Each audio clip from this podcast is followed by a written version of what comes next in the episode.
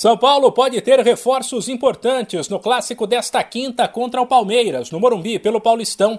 O meio-campista Alisson, que desfalcou a equipe no sábado diante do Corinthians, está recuperado de lesão e treinou normalmente na reapresentação do grupo.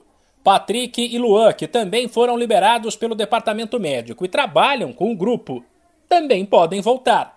Assim como o Nicão, que estava afastado por conta da Covid. Já o lateral Igor Vinícius, com um problema muscular, deve ficar fora. Pelos lados do Palmeiras, o time ganhou folga no dia seguinte à vitória sobre o Guarani e ainda não há informações sobre a escalação.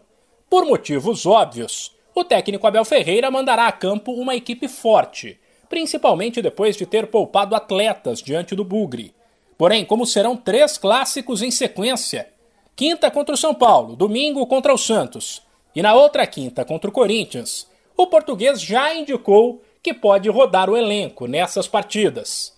Além do peso de vencer um grande rival, tem mais coisa em jogo no Choque Rei.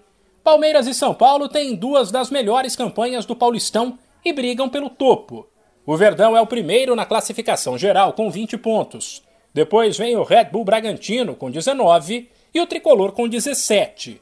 Sem esquecer que os donos das melhores campanhas decidem os duelos de mata-mata em casa. Além disso, Palmeiras e São Paulo sequer estão classificados para o mata-mata. Como ambos lideram seus grupos, ninguém imagina que eles ficarão fora.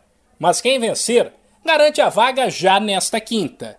O Choque Rei começará às oito e meia da noite, no horário de Brasília. De São Paulo, Humberto Ferretti.